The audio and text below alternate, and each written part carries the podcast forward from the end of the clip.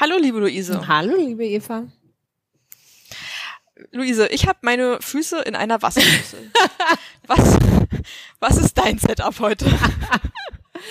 ich sitze vor einem Ventilator. Wenn Oh ich ja. mich so ein bisschen drehe, Ja, ja, Hört hört man ihn auch. Mach, mach das mal lieber genau, nicht. das äh, versuche ich ähm, strengstens zu unterlassen, mich einfach nicht zu bewegen, was eigentlich auch eine sehr gute Maßnahme ist bei diesen Temperaturen.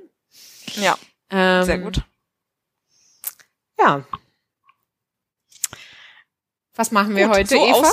ausgestattet, genau, äh, nehmen wir endlich eine weitere Folge. Moment, Folge vier. Vier. Ja, die fünfte Folge, Folge vier Folge vier, unseres äh, Podcasts Herzkopfen auf. Herrlich. Mit äh, zwei Wochen Verspätung. Äh, Ja, genau, wir haben sozusagen mehr oder weniger aus Versehen äh, einfach eine Pause eine gemacht. Sommerpause gemacht. eine Sommerpause ohne Ankündigung, ohne dass es uns beiden so richtig bewusst war, Ja, haben wir einfach gemerkt, dass wir nicht zusammenkommen. ja, es hat leider nicht dieser früher Zeit, geklappt. ja. Ja. Ja. Und dann haben wir noch beide eine Woche gedacht, jeweils die andere wäre im Urlaub. Das, ja. Jetzt haben wir gerade noch rechtzeitig sozusagen, um wenigstens äh, mit zwei Wochen Verspätung jetzt im Rhythmus zu bleiben, Ja. gemerkt, dass wir beide eigentlich zu Hause sind und aufnehmen können. ja, wunderbar. ja, das ist doch schön. Ja, Freut mich, äh, dass wir das jetzt äh, ja, mich auch. wieder aufnehmen. Ja, genau. Ähm, ja, Herzkopfen ist unser Wissenspodcast und äh, wir beide, wer sind wir? Ah ja, wir machen das immer noch. Ne? Ja, ja. Ähm, ich, also ich bin Eva Markowski. Ich ähm, promoviere in Volkswirtschaftslehre an der Uni Hamburg. mhm. Und ich bin, sorry, wolltest du noch was sagen? Nee, nö, das, nö, ich glaube, das reicht. Nö, nö. Ich bin Luise Görges, ähm, bin wissenschaftliche Mitarbeiterin und Postdoc am LISA in Luxemburg. Genau, und bevor Yes. wir über unser äh, heutiges Papier sprechen, das ist ja sozusagen dies, ähm, ne, das Konzept von unserem äh, Podcast, dass wir uns immer gegenseitig über äh, von einem Papier, einem äh, Forschungspapier in der Regel äh, aus der VOL ähm, erzählen, ähm, das wir spannend finden. Aber bevor wir das tun, äh, hast du diese Woche was aus dem akademischen Nähkästchen mitgebracht? Ja, ich habe, pass auf, du musst jetzt kurz auswählen. Okay. Oh. Weil ich habe ein akademisches Nähkästchen mir schon jetzt überlegt im Laufe der Woche, also seit wir im Laufe der letzten drei Tage oder wann Ja. wir entschieden haben, jetzt aufzunehmen heute. Und dann ist mir jetzt gerade ganz frisch noch was über den Weg gelaufen, was ich eigentlich spannend fände, jetzt auch mal so kurz in diesem Format zu besprechen, auch wenn es eigentlich streng genommen nicht so super akademisch ist. Also ähm, eigentlich wollte ich mit dir sprechen über die, der, das anstehende Wintersemester Okay. meine, meine Lehre und ähm, was so das Format ist und was so die Herausforderungen Mhm. sind im nächsten Semester. Ähm, und dann habe ich jetzt aber gerade, während ich äh, dachte, darauf warte, dass du online kommst, ich habe nicht gecheckt, dass du schon online bist und mir schon längst alles gecheckt hast, was, was wir gebraucht hätten, habe ich Spiegel Online aufgemacht und habe da einen Artikel ähm, gesehen, wo jemand ein, ein Forschungspapier zusammenfasst, ähm, also eine Wissenschaftskommunikation im besten Mhm. Sinne sozusagen, ähm, wo es darum geht, wie hoch die Ansteckungsgefahr mit Coronavirus ist, also mit dem neuartigen Coronavirus in Zügen, beim, beim Zugfahren. oh. Und das fand ich irgendwie ganz spannend. Ich habe das gerade so durchgescrollt und äh, fand die Zahlen total ähm, überraschend und deswegen dachte ich, darüber könnte man eigentlich auch kurz sprechen. Das ist ja so, es ist, ähm, zumindest wissenschaftlich, wenn auch jetzt nicht wahnsinnig akademisch. Es ist jetzt nicht unser Nähkästchen, genau, äh, nichts sozusagen, was wir jetzt aus unserem Nähkästchen erzählen können, aber ich finde es trotzdem sehr, sehr spannend. Äh, Von daher erzähl mir das doch bitte mal, liebe Eva. Okay. Also, ähm, das habe ich jetzt wirklich ja gar nicht vorbereitet, das habe ich jetzt gerade gelesen Ja. ne, und fand es einfach interessant. Also es geht darum, dass in ähm, ein chinesisches Forscherinnen-Team hat anscheinend relativ neu veröffentlicht eine Studie im Fachmagazin Clinical Infectious Diseases. Und ich zitiere jetzt einfach nur aus dem Sp- Spiegel Online-Artikel, der hat keinen Autor, keine Autorin, ist vom 5.8., also schon auch wieder ein paar Tage her. Ähm, die haben im Januar in chinesischen Hochgeschwindigkeitszügen Covid-19-Infizierte getrackt und geschaut, wen die angesteckt haben und wen nicht. Ne? Mhm. Und ähm, ich fand die Zahlen einfach ganz interessant, weil ich habe da schon öfter drüber nachgedacht. Also es gab ja auch ähm, im deutschen Fernsehen, ich meine, es war am NDR, ich bin mir jetzt gerade nicht mehr ganz sicher, gab es auch so ähm, im Zuge jetzt dieser ganzen Debatte um Reiserückkehrer und so, ne, gab es auch so verschiedene Beiträge, Ähm, und einer ist mir halt in Erinnerung geblieben, weil ich mit meiner Schwester länger drüber gesprochen habe bei einer Autofahrt zum Thema Ansteckungsgefahr im öffentlichen Nahverkehr. Und da ging es konkret um Flugzeuge, Mhm. also gar nicht so öffentlich ähm, und auch nicht nah. okay, also vielleicht, ich mache jetzt doch einmal den Disclaimer. Ich habe die letzten zwei Nächte wirklich sehr wenig geschlafen, weil es einfach viel zu heiß ist und ich mit diesen Temperaturen nicht umgehen kann. Und mein Gehirn ist so ein bisschen frittiert schon, aber ich habe mir trotzdem Mühe gegeben, nicht totalen Unsinn zu reden, wie jetzt gerade. Also ähm, Ansteckungsgefahr in Verkehrsmitteln, sagen wir mal ganz allgemein, ja. Mhm. Und konkret in Flugzeugen ist die Gefahr nämlich relativ hoch. Ah, ja. So. ja. Weil, also egal trotz, was die Airlines trotz dir der erzählen. Behauptung der Flugindustrie, dass ja alles so gut ventiliert Genau. ist. Ja, ja, ja. Ja, ja, also genau. Also e- egal, was sie dir erzählen, mit von wegen so alle drei Minuten wird die Luft ausgetauscht oder, ne, also es ist einfach der, der Vergleich, und den fand ich halt ganz gut. ja. Der, der Vergleich, und den fand ich halt echt ganz cool war, wenn du ein Glas hast mit ähm, Orangensaft Mhm. und, und du gießt da oben frisches Wasser drauf. Ja. Ja, dann musst du einfach sehr lange Wasser drauf gießen, Mhm. bis kein Orangensaft mehr in diesem Glas ist. Ja. Und so ähnlich kann man sich das vorstellen mit der Frischluftzufuhr im Flugzeug. Ne? Also wenn da einmal das Virus in der Luft ist, dann dauert das, und ich glaube, die Zahl war sowas wie 30 Minuten, bis tatsächlich dann die Luft ausgetauscht ist. Und dann sitzt ja aber die infizierte Person immer noch da und atmet immer noch das Virus aus die ganze Ja. Zeit.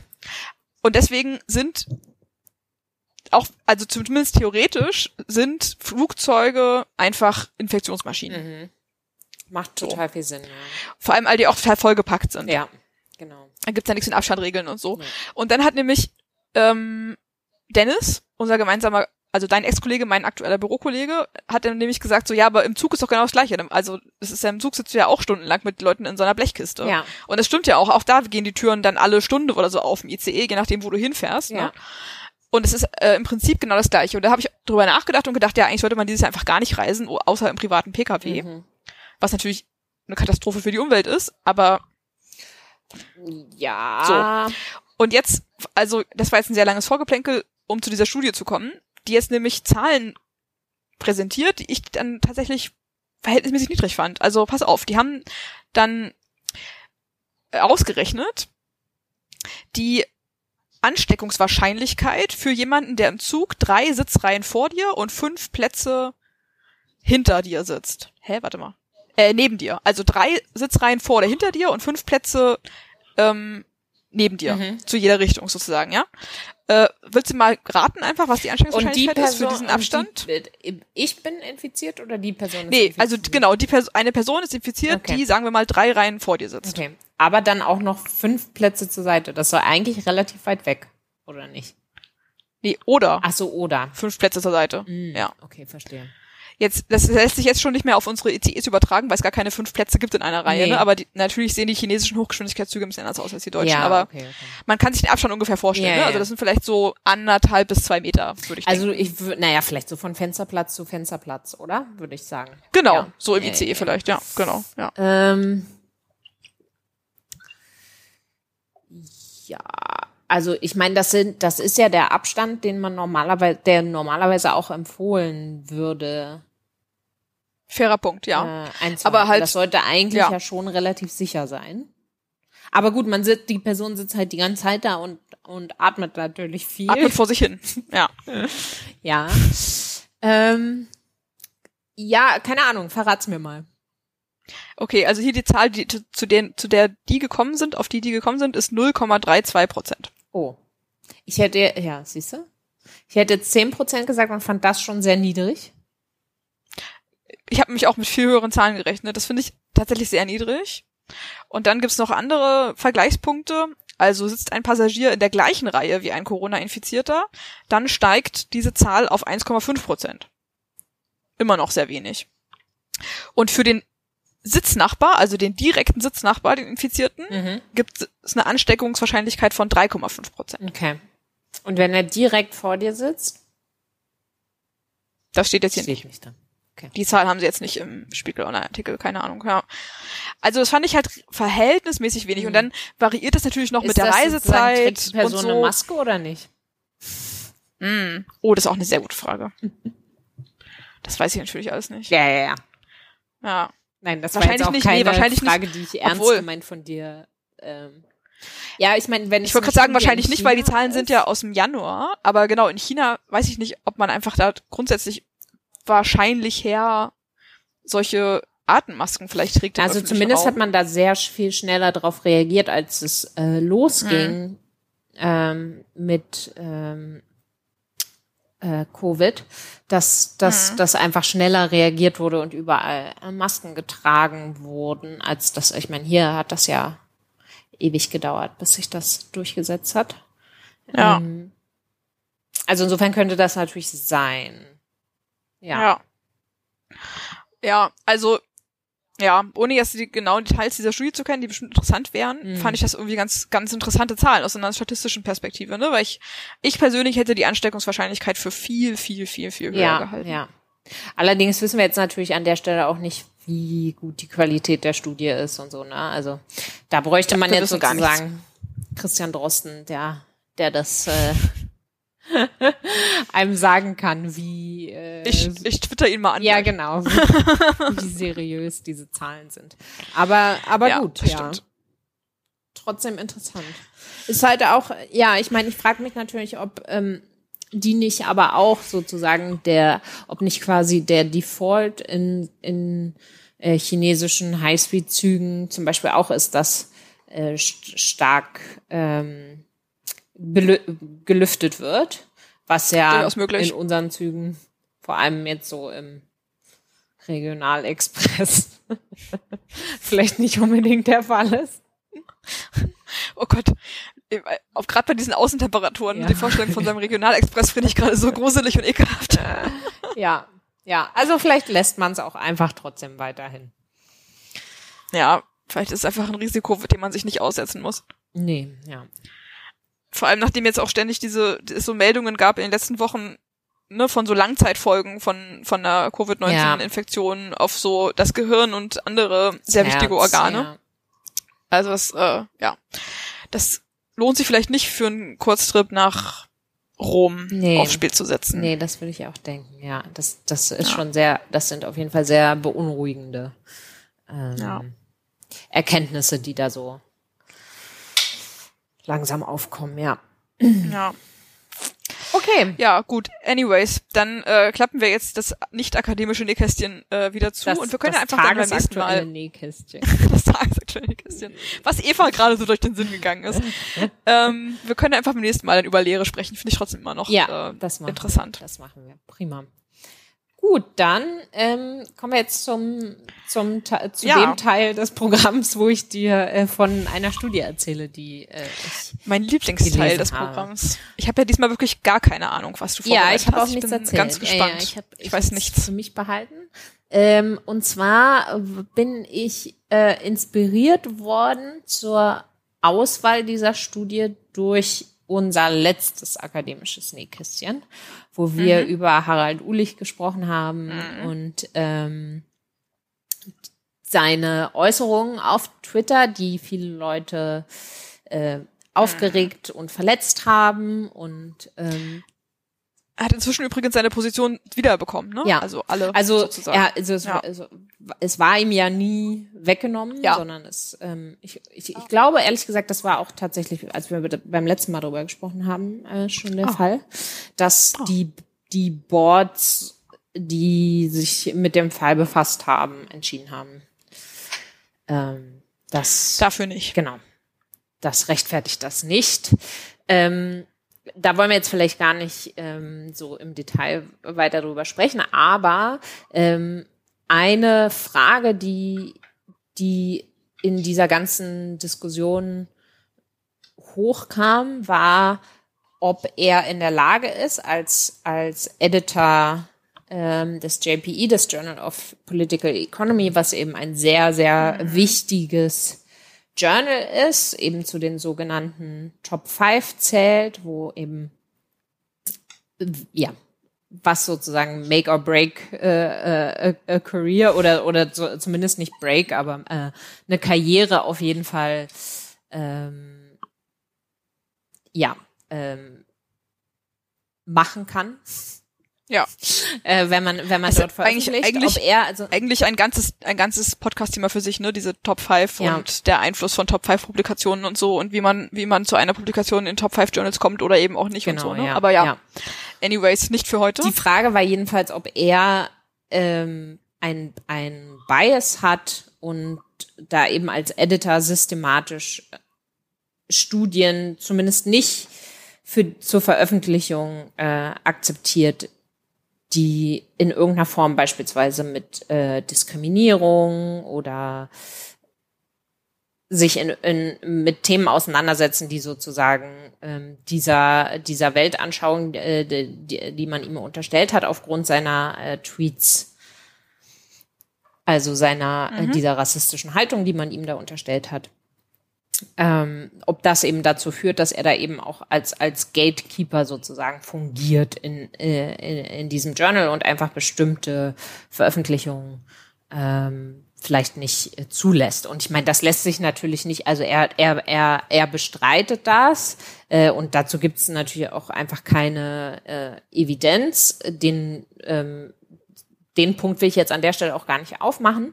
Aber ich habe in, in diesem Zuge ähm, gesehen, dass eine ähm, Ökonomin von der äh, Michigan State University mhm. ähm, auf ihrem Twitter-Account ähm, ihr ihr Job Market Paper, also ne, das geht jetzt auch schon wieder zu weit, also das das Papier mit dem mit dem sie sozusagen aus ihrer Dissertation heraus äh, auf den Markt für Ökonomen und Ökonomen gegangen ist, um sich ähm, für eine Professur zu, zu bewerben. Das ist jetzt an, an der Stelle auch, äh, wird zu lang, das ausführlich zu erklären, aber jedenfalls sozusagen, das ist halt ein erstes wichtiges äh, Papier, was man, was man schreibt äh, während der mhm. Dissertation, mit dem man sich äh, später auf Jobs bewirbt.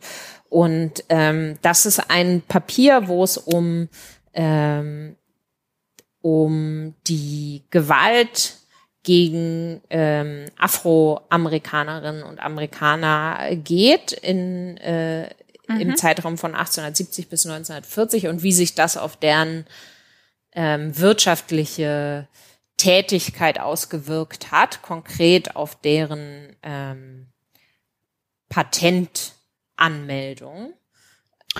Das erinnert mich extrem an die Keynote von Roland Fryer, bei der EALE-Konferenz 2018. Oder? War das EALE 2018? Da waren wir zusammen. Ja, ja also ich kann mich Fall. an die Keynote erinnern. Ich kann, ich kann mir jetzt nicht erklären, warum dich das jetzt an diese Keynote erinnert. Deswegen nee, gucke ich dich Aber das war doch, an. das war doch, war das nicht Bestandteil von auch von, also ist das nicht auch was, was Ach Forschung, so. die er vorangetrieben hat? So diese Frage von, ähm, was ist denn der ökonomische Schaden sozusagen, der angerichtet wird auf Mikroebene, also auf Ebene der Individuen durch ähm, Diskriminierung und ich überlege gerade, was sozusagen der exogene Schock war, den er genommen hat. Ich glaube, es waren diese ähm, Polizeigewalt gegen schwarze Incidents. Ja, ja, ja, das kann durchaus sein. Das wäre dann sozusagen in ähm, jüngerer Vergangenheit. Ähm, ja, fairer Punkt. Was sie jetzt hier gemacht hat, sind halt, da geht es tatsächlich um äh, rassistische Unruhen und Ausschreitungen und um Lynchmorde. Ah ja, okay, okay. Ähm, und ich bin sozusagen auf dieses Papier einfach aufmerksam geworden, so ein bisschen im, im Kontext dieser Diskussion, weil sie vielleicht das jetzt äh, auch nochmal sozusagen ein, ein äh, Extended äh, Nähkästchen quasi von jemand anders, weil sie eben auch aus, aus ihrem, auf ihrem Twitter-Account äh, darüber berichtet, wie ähm, es über zehn Jahre gedauert hat, bis dieses Papier letztlich wirklich mhm. veröffentlicht wurde und mhm. was sie eben teilweise auch für äh, Kommentare von äh, anonymen Gutachterinnen und Gutachtern bekommen hat, die halt eben mhm. sehr, sehr tief blicken lassen. Ähm, oder eben, ja, teilweise auch, äh, auch einfach sehr äh, verletzend äh, sind mhm. oder zumindest eine gewisse Ignoranz offenbaren, äh, wie auch immer. Ähm, und wir haben ja auch in der letzten Woche schon darüber gesprochen, dass ähm, dass eben bestimmte Minderheiten in, in der VWL einfach sehr, sehr stark unterrepräsentiert sind. Und mhm. ähm, dass sich das eben durchaus dann auch bemerkbar macht an, an solchen Prozessen, wenn man dann eben an Themen forscht, die halt, ähm, ja, die ja, also ohne jetzt äh, zu auch wiederum general, generalisieren zu wollen, ne, aber die sozusagen die Mehrheit der weißen äh, älteren Herren ähm, jetzt nicht unbedingt interessiert, interessiert oder oder einfach ja. nicht so stark interessiert. Ne? Und das merkt man eben auch an den äh, an den Fragen, die sie da ähm, bekommen hat von, von, von Referees. Ähm, mhm. Also nochmal ganz kurz zum Verständnis, das ist ihr Job Market Paper, aber sie ist jetzt schon seit zehn Jahren sozusagen promoviert. Genau, sie ist jetzt, glaube ich, auch schon seit äh, zehn Jahren an der, ähm, also veröffentlicht wurde das Papier in 2014. Ähm, mhm. und, sie, und sie hat gesagt, es hat zehn Jahre gedauert, bis es veröffentlicht mhm. wurde. Ah, also ja. ich gehe mal davon aus, dass sie jetzt schon seit äh, über 15 Jahren äh, promoviert ist. Und so ein altes Papier willst du uns jetzt hier ja, aber weil ich es einfach servieren, Luise. Äh, weil, ich's, weil ich einfach gedacht habe, das ist ähm, wichtig, äh, dass dann diese Sachen auch gelesen werden, wenn das ohnehin schon in der ja. Ähm, ja, also wenn es jetzt eher doch wieder ein sehr, sehr aktuelles Thema ist. Und ähm, vor allem ähm, finde ich, lässt es sich sehr wohl auch gut äh, verknöpfen zu der äh, zu den zu den aktuellen äh, Black Lives der aktuelle, aktuellen Black Lives Matter Bewegung, weil es auch da durchaus ähm, das das Argument gibt jetzt nicht äh, jetzt nicht irgendwie äh, akademisch beforscht, aber äh, oder oder zumindest nicht in der äh, sagen wir mal so nicht in der VWL beforscht, vielleicht ähm, bestimmt in anderen Sozialwissenschaften äh, anders ähm, erforscht, aber das Argument, dass auch die äh, Gewalt heute äh, gegen, gegen die schwarze Bevölkerung durch die Polizei, dass das auch sozusagen seinen äh, Ursprung hat in dieser, ich sag mal in Anführungszeichen, Tradition der, der mhm. Lynchmorde. Mhm. Ne? Also dass auch diese, ähm, ja, der, so ein, dass, das, ja, dass das sozusagen darauf, darauf zurückgeht, äh, dieses, äh, diese Art der Entmenschlichung und ähm, ähm, das Gefühl, sich sozusagen das, äh, das Recht rausnehmen zu können, äh, hm. gegen, gegen das Gesetz äh, jemanden äh, zu töten, einfach äh, ja, weil man glaubt, man, man stünde als weiße Person da über dem, äh, über dem Gesetz. Anyways, ähm, insofern denke ich, dass das ähm, auf jeden Fall ähm, aktuell ist und äh, ich fand es auch einfach ganz, ähm, ganz spannend das war überhaupt keine ernst gemeinte Ja, ja, ja, nee, ich das habe ich schon. Äh, das, ich finde das sehr interessant und bin total gespannt. Ja, ja, ich habe, äh, nee, nee, das habe ich, hab ich schon verstanden, das Augenzwinkern. Ich habe nur gedacht, falls, you, you know, also falls, äh, falls äh, unter unseren Zuhörerinnen und Zuhörern trotzdem jemand empört ist, dass ich, dass ich ein so altes Papier serviere, ähm, serviere ich vorsichtshalber noch ein paar Argumente mit, warum das sehr aktuell ist. Okay. Ja, sehr gut. Ähm, genau. Also ich glaube, was ähm, was eben ganz interessant ist, ist, dass der, dass diese Frau einfach berichtet, äh, dass sie, äh, dass sie auch versucht hat, das Papier äh, hoch einzureichen bei einem bei einem äh, Top 5 Journal. Äh, sie hat, sie sagt jetzt nicht nichts darüber, ob sie es beim beim Journal of Political Economy eingereicht hat, aber sie sagt mhm. eben, sie hat es. Die erste Einreichung war beim beim American äh, Economic äh, äh, Review. Mhm. Und ähm, da hat sie eben Kommentare, äh, hat sie zum Beispiel einen Kommentar von einem Referee bekommen, äh, sie sollte doch vielleicht lieber ein Buch schreiben, denn das Papier enthält so viele äh, neue Informationen. Also so also nach dem, also im Prinzip, ne, also so die die Geschichte die Geschichte. Die Geschichte des Rassismus. Ja, genau, die ist halt einfach nicht bekannt und das ist sozusagen zu viel Information und das, über, das überfordert eben. Da, also das war so nach dem Motto, so, so, so ein bisschen so die, das überfordert äh, äh, den Leser oder die Leserin, äh, den, den Durchschnittsökonom oder die Durchschnittsökonomin und deswegen ist es vielleicht, sollte man noch vielleicht besser ein Buch darüber schreiben. Ähm, oh Gott. Ja. Oh Gott. Oh, hast du auch manchmal so Momente, wo du dich einfach schämst für deine ganze ja, Profession? Ja, total. Das ist gerade, das ist gerade extrem so einer, wo ich denke so, es ist so peinlich manchmal, Ja. ne, was so Ökonominnen sich leisten in Ja, der Öffentlichkeit. Oder das ist jetzt gar nicht in der Öffentlichkeit, Nee, aber aber, trotzdem im Brustton der Überzeugung und äh, ja. Ja, ja, finde ich auch. das wäre eine ganze, eine ganze Podcast-Rubrik wäre das mein, mein Professionscham-Moment des Tages oder so. Aber das wäre zu deprimierend, das lassen wir vielleicht ja, einfach. ja. Ähm, genau, also das so als, als kurzes Vorgeplänkel und das hat mich dann eben äh, motiviert, dieses äh, Papier mal zu lesen. Auch habe ich übrigens die, äh, die Frau, die heißt übrigens äh, Lisa D. Cook, die habe ich auch mal get, äh, getroffen ähm, auf einem ASSA-Meeting und die ist einfach eine sehr äh, beeindruckende, sehr kluge, sehr sympathische äh, Frau und ähm, eigentlich äh, und Makroökonomin äh, eigentlich sozusagen äh, nicht die Papiere, die wir, die wir in unserem Feld jetzt normalerweise lesen. Ähm, und von daher fand ich, war das ein schöner Anlass. Okay, ähm, genug des Vorgeplänkels. Also ähm, konkret ähm, was, glaube ich, so die größte Leistung von ihr in dem Papier ist, ist, ähm, wie sie ihre Daten zusammenbastelt. Also sie interessiert sich, wie gesagt, dafür, äh, wie viele Patente von schwarzen Amerikanerinnen und Amerikanern angemeldet wurden äh, zwischen 18, äh, von 1870 bis 1940. Ähm, und ähm, sie will sozusagen schauen, wie ist sozusagen die, die Erf Erfin Erfinder und Erfinderinnen-Tätigkeit, wie wird das beeinflusst? Wie wird das beeinflusst durch, ähm, durch solche Ausschreitungen, Unruhen und, und eben auch solche äh, Lynchmorde?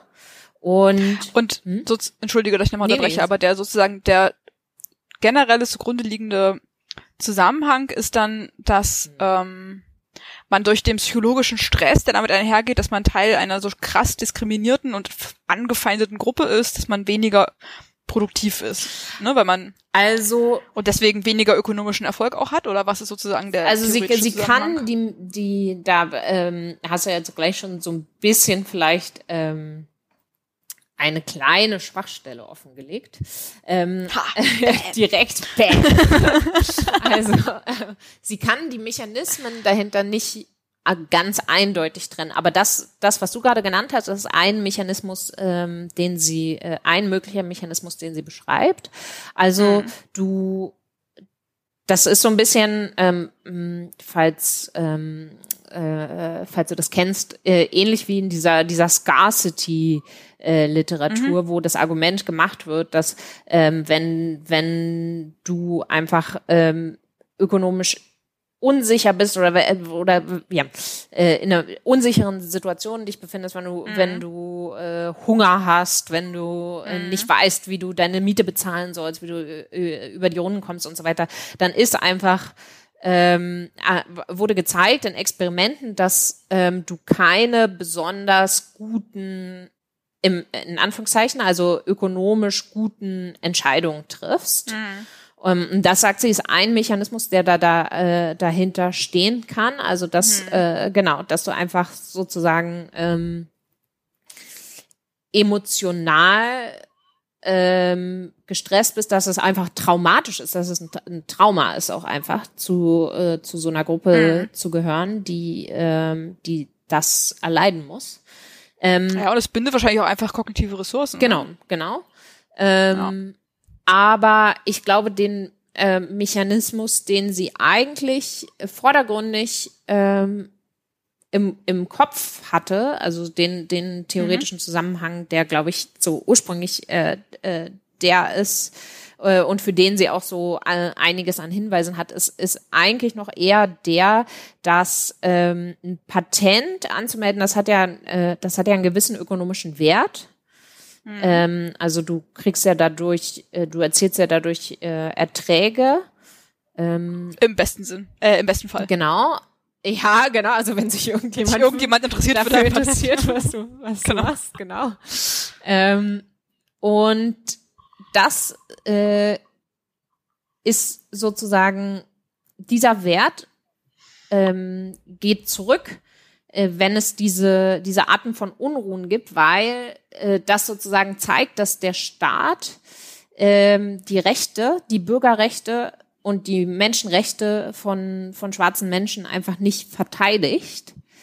Und dementsprechend sie auch nicht damit rechnen, dass wenn jemand ihr Patent bricht, dass es ihnen irgendwas nützt, dieses Patent zu haben, weil das würde ja, das, das nützt ihnen ja nur dann was, wenn sie sozusagen vor Gericht gehen können und die Person verklagen können und dann ähm, da Recht zugesprochen bekommen.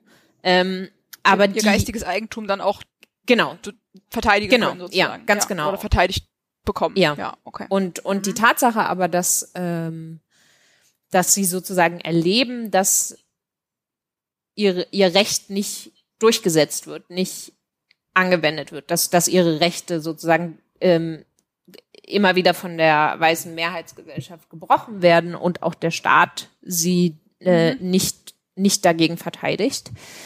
Ähm, das lässt sozusagen auch das Vertrauen darin sinken, dass, dass ja, diese Patentanmeldung für sie irgendeinen, irgendeinen Wert hat.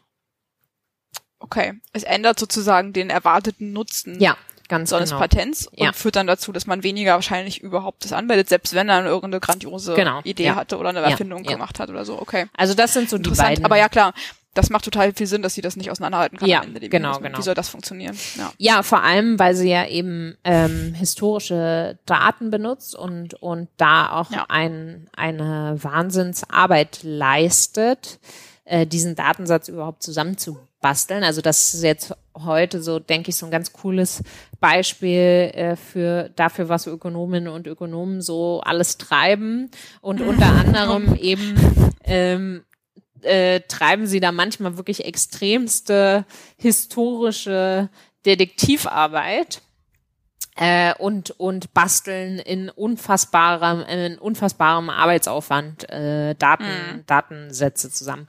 In dem Fall hier ist nämlich das Problem, ähm, es gibt Daten über Patentanmeldungen, ähm, in denen auch die Namen der äh, An Anmelder und Anmelderinnen vorkommen, aber ähm, es wird eben nicht ähm, die Zugehörigkeit zur Bevölkerungs äh, Gruppe äh, festgehalten. Also ob du äh, schwarze oder weiße Amerikanerin bist, das steht da nicht drin. Ähm, das wird aber wiederum in Zensusdaten festgehalten. Also einfach, wie, wie, wie sagt man auf äh, in, äh, genau in Deutschland wäre das der Mikrozensus, genau. Also äh, wenn wenn die wenn die Volkszählung, Volkszählung. stattfinden, genau. Das passiert hier relativ selten im Vergleich zu den USA, wo das wo das äh, häufiger durchgeführt wird. Ähm, Und da wird da wird eben unter anderem ähm, auch äh, Ethnizität äh, festgehalten. Und dann matcht sie über die Namen. Ja, genau. Also es ist sogar noch komplizierter. Also sie ist, ist noch ist noch viel viel aufwendiger. Es ist anscheinend nicht so, dass die Personen immer automatisch äh, im gleichen ähm, Bezirk ihre Patente anmelden, wie sie leben. Das heißt, es lässt sich nicht so ohne weiteres einfach matchen. Aber was sie macht, ist sozusagen, sie hat halt eben in diesen ganz alten Zensusdaten hat sie halt Namen und sie äh, für, einfach für alle Personen, die da drin sind. Und sie berechnet sozusagen einfach für bestimmte Namen die Wahrscheinlichkeit, ähm, dass die Person äh, sch schwarz ist oder nicht. Ähm, Und dadurch, und sie hat, und ein Teil ihrer Patentdaten, das kommt noch dazu, ein Teil ihrer Patentdaten, die wurden ähm, schon vor ganz, ganz langer Zeit, ich habe jetzt ehrlich gesagt vergessen, äh, wann, aber ungefähr sozusagen die Hälfte ihrer Patentdaten wurden, ähm, da hat sozusagen vor, vor ich glaube 100 Jahren oder so sich schon mal jemand die Mühe gemacht, tatsächlich rauszufinden, welche äh, von den Patentanmelderinnen und Anmeldern ähm, tatsächlich schwarz waren und hat ähm, das über Befragung herausgefunden. Also der hat, ähm, diese Person hat alle ähm, Anwaltsbüros, die sozusagen Patente verwaltet haben und angemeldet haben, angeschrieben und sozusagen aktiv befragt. Äh, also wer von diesen Patenten, die ihr da angemeldet habt oder betreut habt, ähm, wer davon war ähm, schwarz. Ähm, und so konnte sie sozusagen prüfen, dass ihre Methode ähm, mit den Zensusdaten sozusagen vorherzusagen, mhm. äh, ob ein bestimmter Anmeldename ah. ähm, zu einer schwarzen Person gehört, kann sie sozusagen mit der Hälfte ihrer Daten kann sie das überprüfen, äh, wie gut diese Methode tatsächlich funktioniert ähm, und dementsprechend halt auch ähm, optimieren quasi. Ähm, und sie hat auch verschiedene andere Methoden ausprobiert und so weiter. Das ist ähm, also da ist sie sehr äh, transparent, das ist auch alles nicht, natürlich nicht 100% perfekt und wahrscheinlich ist eben, dass die Zahl der, ähm, ja, der schwarzen Patente unterschätzt ist, auch mhm. weil es anscheinend äh, durchaus auch üblich war, dass äh, schwarze Amerikanerinnen und Amerikaner ähm, sich sozusagen als weiße Erfinderinnen ausgegeben haben einfach hm. um den Wert ihrer Erfindung zu steigern. Also hm. das war durchaus auch ähm, eine Sache, die, die vorkam.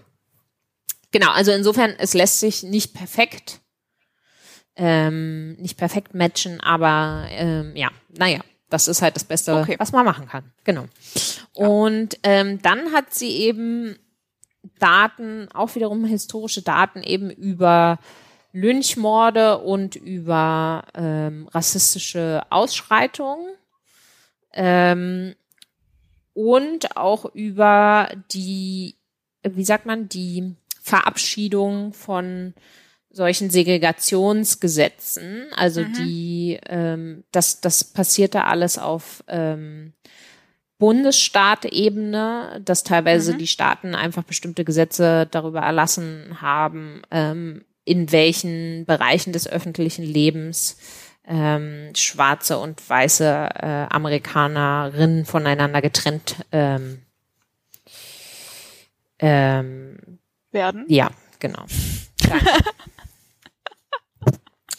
und äh, diese diese Ausschreitungen, die mh, mm, auf welchem auf welcher lokalen Ebene hat äh, oder nutzt sie diese Information? Also pass auf, äh, in einem ersten Schritt ähm, nutzt sie, macht sie das, das hat mich so ein bisschen äh, ähm, überrascht. Erst in einem ersten Schritt macht sie, äh, poolt sie sozusagen alle Daten über alle Staaten und guckt äh, einfach in Anführungszeichen, also guckt sozusagen USA weit, guck, äh, nutzt ähm, hm. im Prinzip einfach nur Zeit rein. Also hm guckt sozusagen von, von Jahr zu Jahr. Und da macht sie quasi das Argument, da hat sie ähm, in dieser Gleichung, äh, die sie da, äh, in dieser Schätzung, die sie da macht, da hat sie sozusagen die abhängige Variable sind sozusagen die, ähm, die Patentanmeldungen äh, pro Jahr. Mhm. Ähm, und dann hat sie ein, ähm, ein, eine Variable drin, die sozusagen angibt, ob ähm, wir vor oder ob wir im Jahr 1921 sind. Ähm, was ist da passiert? Also da ist das Argument 1921 gab es so gab es die größte Ausschreitung äh, überhaupt. Das war in in Tulsa. Ähm, mhm wo es eben einfach ein, ein, ein riesen äh, Mob und äh, eine, eine, ja, im Prinzip also so, das wird auch to, äh, Tulsa Race äh, Massacre genannt. Hm. Also da gab es einfach, das war sozusagen einfach die wirklich der, die größte Ausschreitung. Und das äh, Entscheidende daran war eben nicht nur, dass es so groß war, sondern auch, dass ähm, auch äh, da, obwohl sozusagen ähm, es eine Organ ja, Vertreterinnen und Vertreter der Organisation für, für Bürgerrechte ähm, den Präsidenten, den damaligen, direkt angesprochen hatten und gebeten haben, ähm, was zu tun und sozusagen die Verantwortlichen ähm, zu verfolgen, ist halt eben nichts äh, passiert. Na, also die die hm. Regierung, die Bund, die ähm, Bundesregierung äh, ist überhaupt nicht, in, ist in keiner, keinster Weise eingeschritten.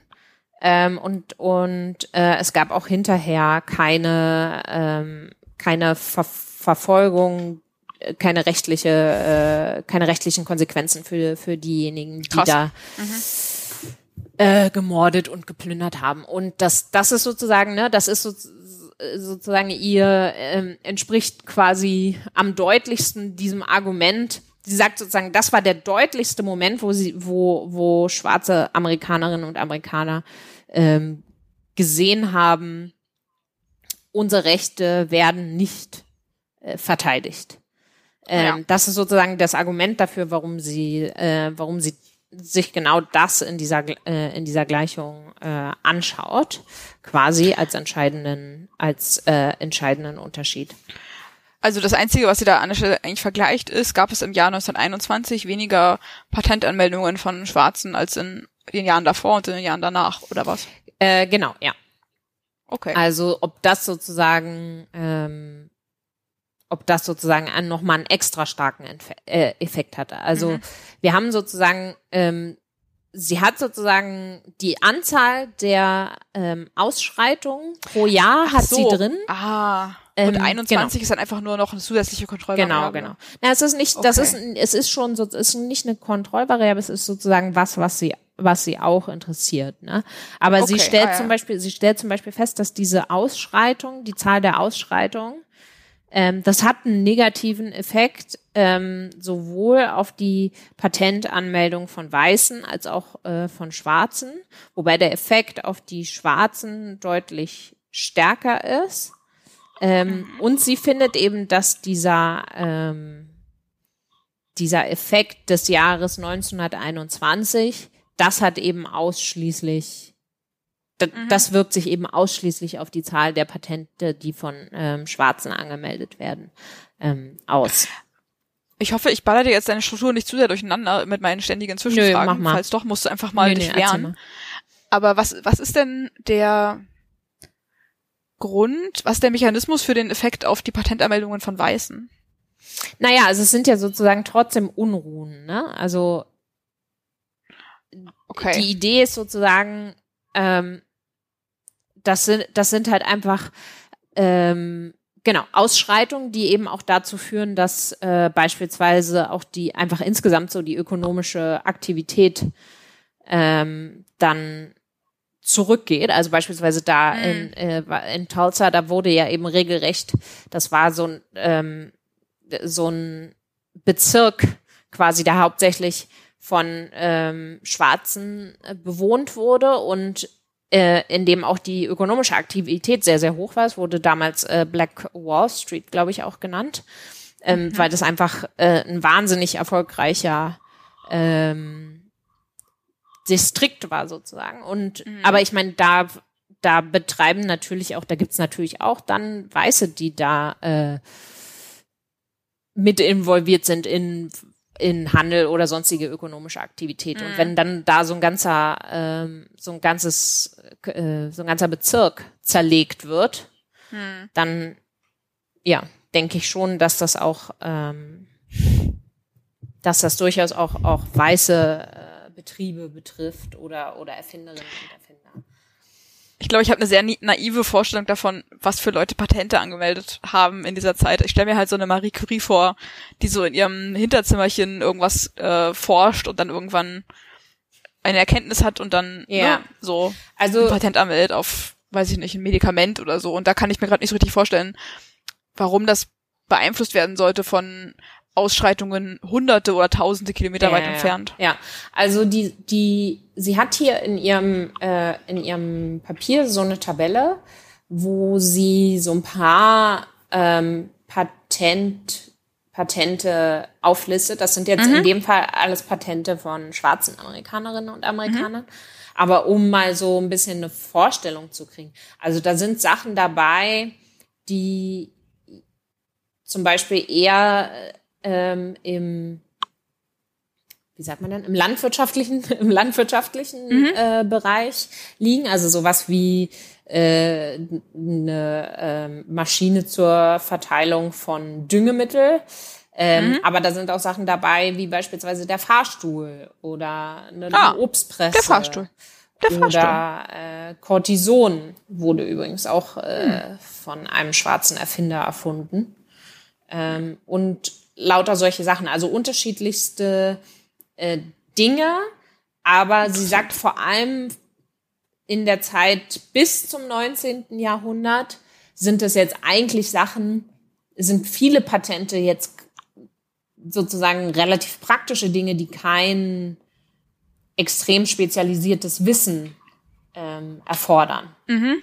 Mhm. Ähm, das kommt eigentlich später. Also insofern, ja, äh, insofern denke ich, dein, deine Vorstellung, das zählt schon auch mit rein, diese Dinge. Mhm. Aber es gibt auch einfach ganz, ganz viele andere ja. Sachen, die einfach, einfach sozusagen sich im täglichen Gebrauch hatte jemand einfach eine Idee, wie er sich äh, die mhm. Arbeit äh, leichter machen kann.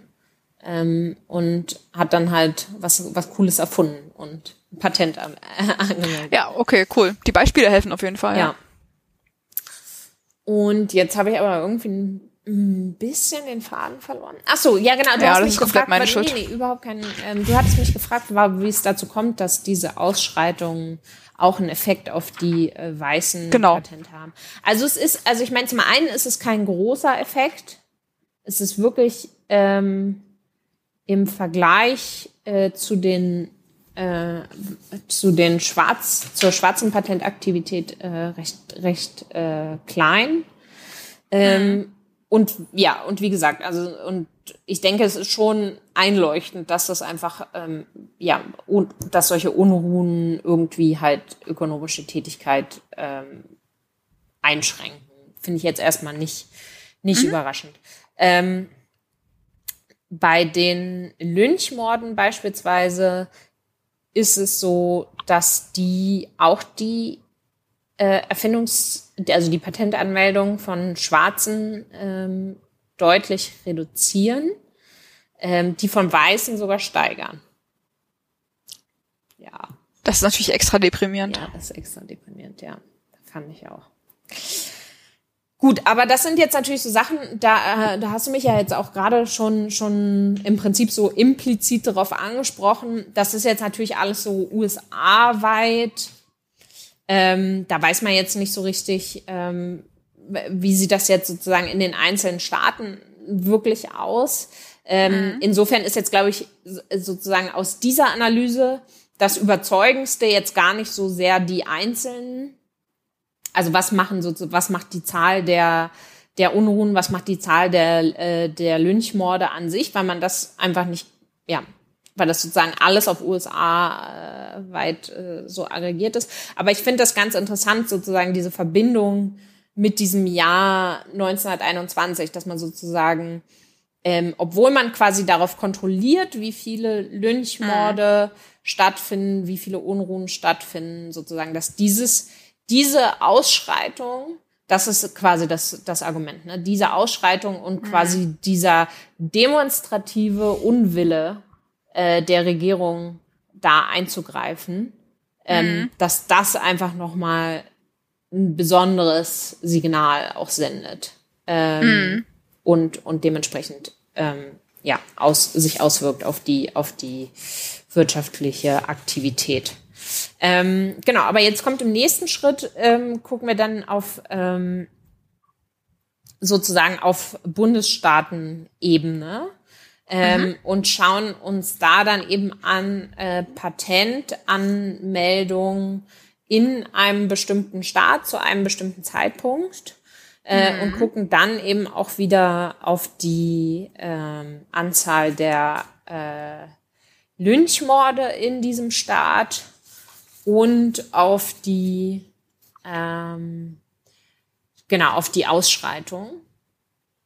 Und was finden wir? Und hier ähm, finden wir jetzt auch wieder im Prinzip ganz, äh, ganz konsistent mit dem, was sie äh, vorher auch gemacht hat. Also ähm, mit zunehmender Zahl der Lynchmorde in, in einem Staat äh, sinken die Patentanmeldungen. Das gleiche für die Ausschreitung. Das sind jetzt hier in dem Fall tatsächlich nur die, das sind jetzt nur die Patentanmeldungen von schwarzen äh, Erfinderinnen mhm. und Erfindern.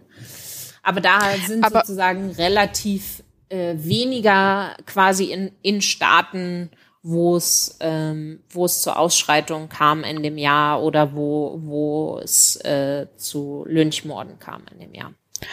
Das ist ja sehr wahrscheinlich ein, was wir ein Lower Bound nennen, ja. ne? also eine Untergrenze ja. für den Effekt, weil wenn man über Staaten in den USA nachdenkt, dann wird es ja sehr wahrscheinlich ein systematischen Zusammenhang geben zwischen der Anzahl an, ich sag mal, allgemein ökonomisch, aber vielleicht auch so erfinderisch tätigen Schwarzen Mhm. und der geografischen Lage. Ne? Also dass in den Südstaaten vor allem von 1870 bis 1940 einfach wahrscheinlich tendenziell weniger Leute, weniger Farbige überhaupt ökonomisch aktiv sind und innovativ aktiv sind. In den Nordstaaten mehr und dass aber in den Südstaaten es mehr Rassenausschreitungen gibt als in den Nordstaaten, oder? Ja, wobei sie da sagt, ähm, also führen wir erstmal den Gedanken zu Ende ähm, und dann sage ich, was sie dazu sagt. Ähm, Genau, und deswegen würde ich denken, dass allein das würde ja eine negative Korrelation sozusagen dann implizieren und würde dann den Effekt, den sie eigentlich misst, nach unten verzerren. Also es hieße sozusagen, dass ähm, Also weißt du, dass in den Staaten, nee, andersrum, Moment mal. Das wäre ein positiver Ja. Bias. Also, dass in den, in den Staaten, wo sowieso die meisten Ausschreitungen sind, weil überhaupt ein rassistisches Klima herrscht, da weniger farbige ökonomisch selbstständig aktiv sind, weil die Leute, die mit einer höheren ökonomischen oder mit einem höheren, wie sag, wie soll ich sagen, mit einem höheren Streben nach ökonomischem Erfolg vielleicht tendenziell dafür eher in die, in die Nord- oder in die Küstenstaaten gehen, Mhm. wo sie weniger rassistisch ähm, angefeindet werden. Ja. Das wäre jetzt meine Vermutung. Ähm, also eine Sache äh, ist, äh, also sie schätzt, sie, sie nutzt sozusagen so äh, statistische Techniken, halt äh, ein Panel-Modell quasi, womit sie äh, im Prinzip sich die Staaten äh, einzeln anguckt und das heißt sozusagen über dass, die Zeit genau über die über kann, die ja. über die äh, über die Zeit kommt kommt der äh, Effekt äh, Okay, das macht Sinn. dementsprechend ist sozusagen ähm, sollte das statistisch keine große Rolle spielen, dass Ja. ähm, die Staaten natürlich alle ähm, wahrscheinlich auch sehr unterschiedliche ähm, er erfinderische äh, Tätigkeit ähm, zu Beginn auch schon haben. Eine zweite Sache ist, ich finde jetzt hier leider die entsprechende Stelle nicht so ohne weiteres, aber ähm, sie beschreibt auf jeden Fall auch, dass sich diese Unruhen relativ schnell in den Norden ähm, auch verbreitet haben. Mhm. Also, dass das nicht so ist, wie man das oft wahrnimmt, dass das allein oder, oder hauptsächlich ein Problem der Südstaaten war. Ja, das hätte ich jetzt auch gar nicht unterstellt, aber ich würde schon denken, dass es ein stärkeres Problem ja. immer in den Südstaaten war, ne? Aber Ja. das ist auch, also jetzt, ja. Ja. Eine, eine sehr unqualifizierte Wahrnehmung, muss man sagen. Oder eine sehr unqualifizierte ähm, These. Ja, also dazu interessanterweise sagt sie, zeigt sie dazu gar nichts. Das macht sie vielleicht auch, sie ähm, bezieht sich auch immer viel auf ein früheres Papier von ihr. Vielleicht macht sie das da auch schon einfach recht ausführlich. Also man hat Ja, jetzt aber ich keinen so sozusagen so ein ähm, einfach mal so einen ges- allgemeinen Eindruck, ähm, dass dass man eine ungefähre Idee hat, wie, wie sind denn überhaupt so die ähm, die Anmelde Aktivitäten so auf, auf, auf Bundesstaatenebene. Also insgesamt zeigt sie das. Sie zeigt das sozusagen im Aggregat für äh, schwarze Amerikanerinnen und weiße Amerikanerinnen. Und da sieht man halt, dass es eine riesen, natürlich eine riesen Diskrepanz gibt. Also das, das, das sieht man auf jeden Fall, dass sozusagen auch, auch wenn man quasi ähm, auf, auf die Anzahl bedingt von schwarzen und weißen Amerikanerinnen, dass einfach sozusagen die pro Kopf äh, Anzahl von Patenten höher ist bei, bei weißen Amerikanerinnen, was ja auch irgendwie Sinn macht, weil die weniger ben benachteiligt Ja. sind. Ähm, aber das dann eben, das zeigt sie eben nur auf, auf, ähm, auf Gesamtebene der USA und jetzt nicht ähm, Okay. sozusagen für die Nicht einzelnen disaggregiert, Staaten. ja. Genau, genau. Okay. Ähm, also da geht sozusagen, äh, da wo sie das zeigt, geht's mehr so um diese Zeitdimension und zu zeigen, dass man halt eben sieht, dass ähm, ab dem Zeitpunkt, wo dann im Prinzip es immer häufiger zu Ausschreitungen kommt, ähm, diese, diese, sage ich mal, ohnehin schon unterschiedlichen ähm, Aktivitäten einfach noch stärker auseinandergehen und, und ja, aber das ist ja auch total überzeugend. Ja. Also ich habe tatsächlich einfach nicht bedacht, dass sie ja eine Panelstruktur hat in ja, den Daten und dass sie genau. die Variation aus der Zeit holen kann. Ja, Ganz klar. genau, ja.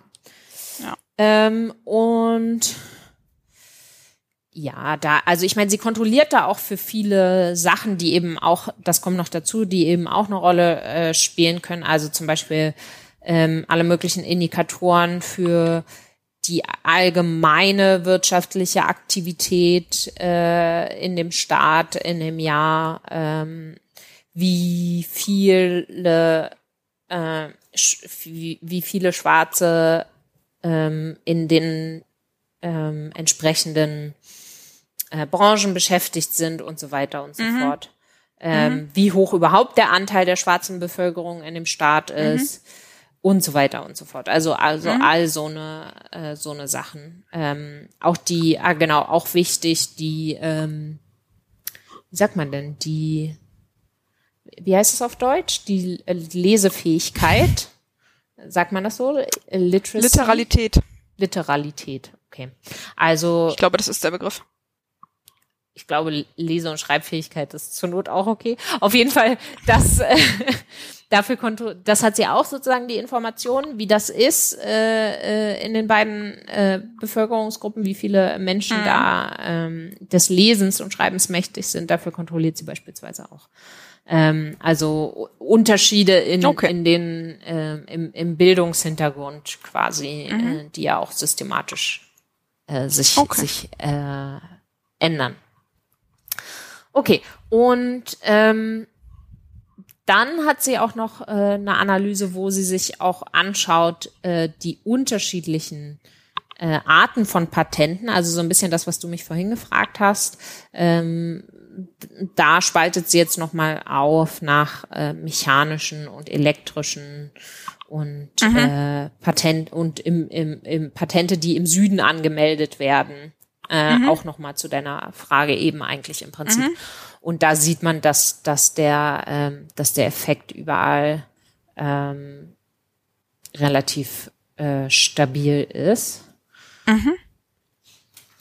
Und genau, und ähm, dann, was ich auch noch ganz spannend finde, das ist jetzt so die, äh, die letzte Analyse, die ich vielleicht noch so kurz ähm, her hervorheben will. Ähm, sie macht natürlich noch alle möglichen anderen so Robustheitsanalysen, die jetzt mhm. wahrscheinlich einfach ein bisschen zu weit ins Detail gehen. Aber was ich denke, was noch ganz ähm, spannend ist, ist, dass sie ähm, im Prinzip auch die Anzahl von in Anführungszeichen fehlenden Patenten, also die Missing mhm. Patents ausrechnet. Ah ja, also ja. sie ja. äh, vergleicht dann quasi im Prinzip, sie, sie äh, zieht dann so ein, ähm, so ein Sample von weißen Erfinderinnen und äh, mhm. Erfindern, die sozusagen den schwarzen Erfinderinnen und Erfindern sehr, sehr ähnlich sind und vergleicht sozusagen, ähm, macht damit sozusagen so eine Placebo-Analyse,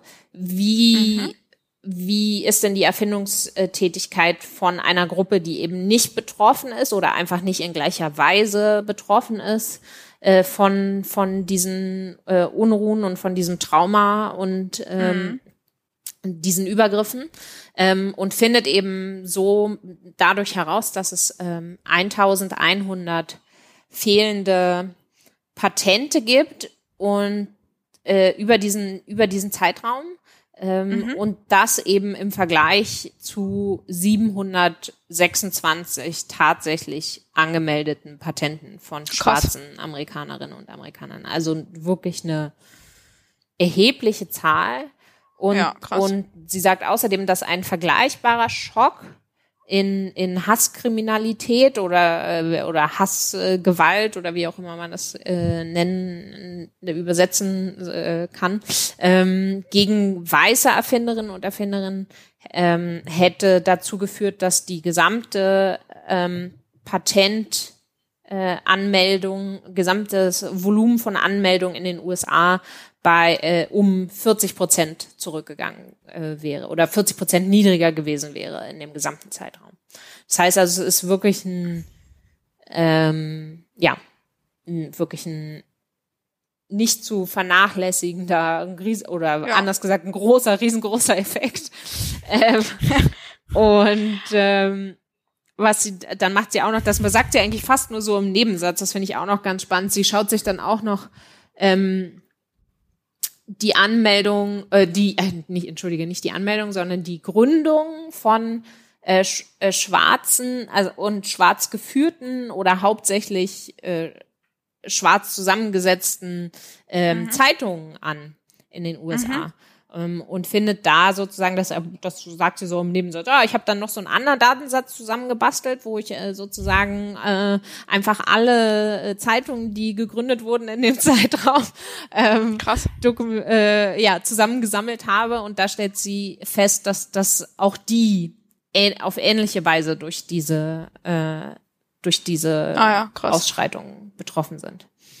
Ähm, also das sozusagen ihr Argument, ähm, ja, also diese Patente, das ist jetzt nicht irgendwas, irgend so eine Nische, wo es, wo ich jetzt zufällig irgendeinen abgefreakten Effekt gefunden habe, sondern ähm, ja. das lässt sich auch in, in anderen Bereichen des ökonomischen Lebens äh, zeigen. Ja, ja, krass. Also vor allem die letzte Zahl, die ist natürlich sehr eindrücklich mhm. und sie gibt auch nochmal so eine neue Dimension dem Ganzen, eine neue Perspektive, weil natürlich ist es einerseits individuell tragisch, ne, wenn Leute ja. nicht das Potenzial entfaltet haben, was sie hätten entfalten sollen. Ja. Wenn alles normal gelaufen wäre. Ja. Aber es ist natürlich auch für eine Volkswirtschaft Ganz genau. Und für eine ja. Gesellschaft ja. einfach auch total tragisch, ne? weil einem einfach sehr ja. viel entgeht oder so, weil, weil dem Kollektiv dann auch sehr viel entgeht. Genau, also das, das ist, ja, ja, das habe ich, darüber habe ich auch nachgedacht, das ist eigentlich so eine ganz interessante Frage. Ne? Also äh, das mhm. kann jetzt sozusagen ähm, sein, dass diese Erfindungen, die gemacht worden werden äh, äh oder gemacht worden wären, dass die eben einfach nie gemacht wurden Mhm. Ähm, und das dann eben genauso ist, wie du sagst, äh, dass sie dann äh, kollektiv äh, fehlen. Oder es kann natürlich sein, dass sie dann halt einfach ähm, ein bisschen später eben anstelle von ähm, schwarzen Amerikanerinnen und Amerikanern einfach von Weißen gemacht und, und angemeldet äh, wurden. Aber das ist dann. Oder auch von den Schwarzen später. Oder so, ja genau, auch das kann sein.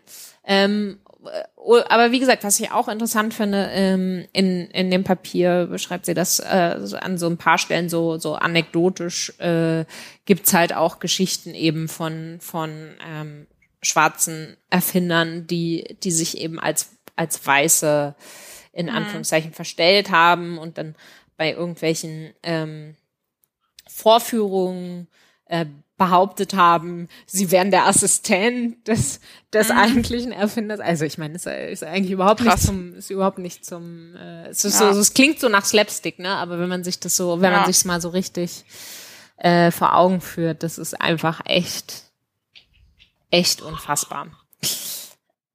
Ähm, ich finde es zwar jetzt gerade nicht mehr, aber ich kann mich erinnern, dass ich, als ich zum ersten Mal da ihr ähm, ihren Tweet gelesen habe über dieses Papier. Mhm.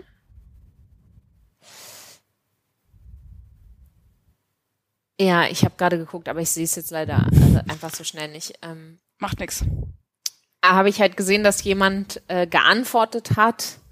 Ähm, je, also jetzt nicht nicht bösartig äh, oder oder oder gemein oder so, aber ich glaube, das ist so ein Vorwurf, ähm, den Ökonominnen und Ökonomen relativ oft bekommen. Da war so so die Reaktion ähm, von von einer Frau auf auf Twitter dazu ja, wie? Und dafür brauchten wir jetzt akademische Forschung, um, um rauszufinden, dass, äh, dass Lynchmorde und, und, und rassistische äh, Überfälle äh, die ökonomische Aktivität einschränken. Das ist natürlich so ein. Ja, das ist ein fairer Punkt natürlich, ne? Aber. So ein klassischer, äh, gemeiner, ähm, ja, ich weiß nicht, ich meine, es, ja, es ist ein weiß nicht, ob das ein fairer Punkt ist. Also, jein. Es ist, es ist ein nachvollziehbarer, es ist eine nachvollziehbare Frage, finde ich, ne? Weil ganz viele akademische Forschung sich natürlich damit beschäftigt, die Sachen, die wir uns so überlegen, die Zusammenhänge sein könnten, dann tatsächlich auch zu beweisen. Ja, ja, genau. Und das macht sie in dem Papier. Und das ist natürlich schon, jetzt kann halt niemand mehr sagen, na ja, vielleicht waren die Farbigen in der Zeit einfach weniger clever Ja, oder so, ja, ne? weil genau, sie hat jetzt einfach einen kausalen Zusammenhang bewiesen, so mit sehr, mit sehr äh, klugen Methoden. Und das ist, ähm, Ja, und ich denke auch, dass so vor dem Hintergrund der Diskussion über Reparationszahlungen so eine Forschung natürlich im Prinzip auch eine, eine große Rolle spielen könnte. Ne? Also weil ja, das zeigt ja letztlich eben, also ja, ich meine, sie kann zwar jetzt nicht genau quantifizieren oder sie versucht es, sie versucht es nicht, vielleicht könnte sie es ähm, und und versucht es aus politischen Gründen nicht, weil sie sich da vielleicht auch nicht zu sehr aufs ähm, ja, weil es vielleicht auch einfach schwierig ist, ähm, Mhm. Sich da so so stark politisch äh, zu äußern. Ähm, aber ja, sie quantifiziert jedenfalls nicht konkret den Schaden, der Ja. den Personen entstanden ist. Ja, vielleicht ist das auch eine Sache, die die Publikationswahrscheinlichkeit dann wieder massiv verringert hätte, ne, wenn man sich darauf noch eingelassen hätte dann in dem Papier. Ich kann mir auch ehrlich gesagt, ich weiß auch ehrlich gesagt nicht, wie man das seriös machen wollte, weil auch wenn sie sozusagen eine einigermaßen glaubwürdige Schätzung ähm, abgeben kann dazu, wie viele Patente fehlen, kann sie, glaube ich, nicht, also stelle ich mir, kann ich mir nicht vorstellen, dass sie irgend, äh, auf, äh, in, auch nur ansatzweise seriös was darüber sagen könnte. In welchen Klar. Bereichen werden diese Patente Ja, ja. Äh, entstanden? Was für ein- was für einen Wert hätten die das gehabt am Ende? Genau. Ja, Ja, das ist, Also äh, ja, das kann man nicht, das kann man einfach nicht seriös machen. Trotzdem denke ich, dass so eine Forschung aber eben ja so eine Debatten auf jeden Fall ähm, auch informieren kann. Und davon mal abgesehen, aber das ist natürlich, das ist, da bleibt dann natürlich für Nicht-Akademikerinnen und Akademikerinnen trotzdem noch die berechtigte Frage, und was nützt uns das? ähm, denke ich, ist es eben auch wichtig, ähm, dass eben in unserer Community, die eben, wie wir, das war ja sozusagen der Aufhänger, ähm, eben geprägt ist von der Perspektive des, des weißen Mannes, ähm, ja, solche, solche Themen ähm, einfach Einzug finden. Und das ist nun mal die Art und Weise, wie Ökonominnen und Ökonomen Forschung betreiben und wie, wie man sozusagen, wie in dieser äh, Profession sozusagen gute Forschung, ähm, ja, wo, wonach die sozusagen äh, in gut und schlecht unterteilt wird, ob sie sozusagen einfach empirisch äh, gut, gem gut gemacht ist. Ne? Ob sie Kausalität überzeugend Genau. argumentieren kann oder nicht Ja. am Ende, ja. Ja. Ja, super. Ja, Mega spannend. Vielen fand Dank. ich auch. Ja, Richtig gut. genau. Also Lisa D. Cook ähm, kann ich empfehlen, die Frau. Ja. Auf jeden Fall. Also auch also, ne, abgesehen davon, dass es total interessant ist und überzeugend, auch einfach Hut ab, was das für eine Arbeit gewesen Ja, sein muss. Also ja, ja, genau, ja. Echt nicht zu vernachlässigen. Nee. Krass, ja. Nee, Gut. ja, Dann äh, wir, wir führen demnächst einfach mal noch so eine Mini-Rubrik am Ende ein. Ja, das, ähm, das- das dann wir. fransen, dann fransen unsere Podcasts nicht immer einfach so, aus somit am so, ja, gut, Ja, das war's dann, ne? ja, Tschüss und bis bald. bis zum nächsten Mal. Genau, aber für heute machen wir es noch so. Für heute machen wir es noch so, ja. Und Vielen Dank für dann- deine Mühe. Ja, es hat mir sehr viel Spaß gemacht, wie immer, mit dir, Eva. Ja, dann, wir, wir sprechen uns sehr bald wieder zu Genau. diesem äh, äh, Anlass. ja, sehr schön. Ich freue mich. Cool. Bis dann. Ich mich auch. Mach's Bis dann. gut. Ciao, ciao.